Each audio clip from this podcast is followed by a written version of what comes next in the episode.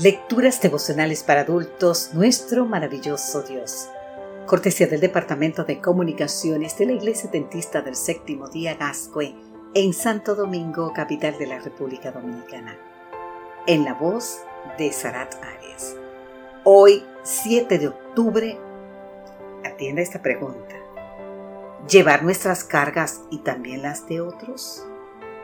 El libro de Gálatas capítulo 6, los versículos 9 y 10 nos dicen, No nos cansemos pues de hacer bien, porque a su tiempo segaremos, si no desmayamos.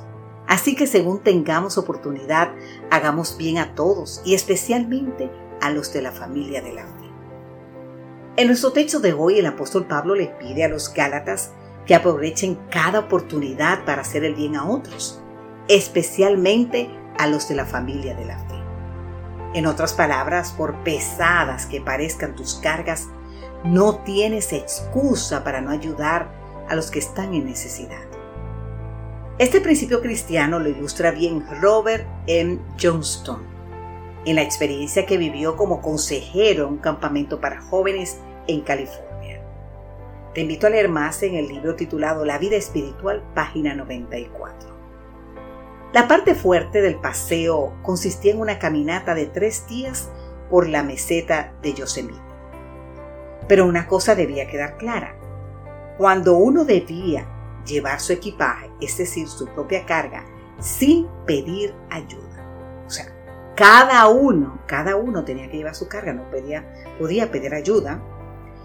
Fue en ese aspecto que se presentaron los problemas especialmente de parte de un muchachito que no debía estar en el grupo por no tener la edad requerida. Cuenta Johnston que no habían caminado siquiera media hora cuando los muchachos comenzaron a pedir a los consejeros que los ayudaran a llevar su morral, es decir, su bulto.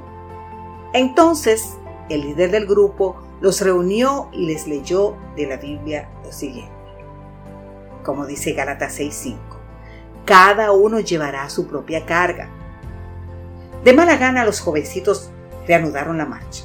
Al parecer el discurso del líder había sido efectivo, porque no hubo más quejas hasta el último día, cuando el muchachito de menor edad dijo que no quería caminar más. No puedo más, dijo.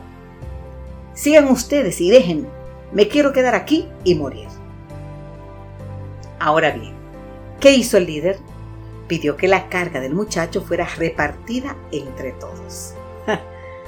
Pero usted dijo que cada uno llevara su propia carga. Protestaron los demás. ¿Y entonces ahora qué pasó?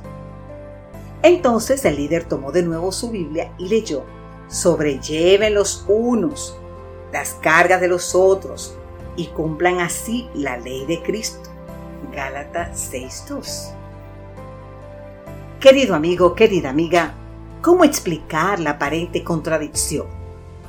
Johnston explica que la palabra carga en el versículo 5 de Gálatas se refiere a una carga individual, como la que lleva un soldado o un vendedor ambulante. Por otra parte, se usa otro término para carga en el versículo 2, que significa un gran peso, una carga difícil de llevar, por una sola persona. El mensaje del líder quedó claro. Aprende a llevar tus propias cargas, pero también sabes qué? Ayuda a sobrellevar las de otros, especialmente cuando sean muy pesadas. Amado Padre, aunque tengo mis propias cargas, hoy quiero aprovechar cada oportunidad para aliviar las cargas de mi prójimo, especialmente las de quienes están padeciendo gran necesidad, Señor. Amén.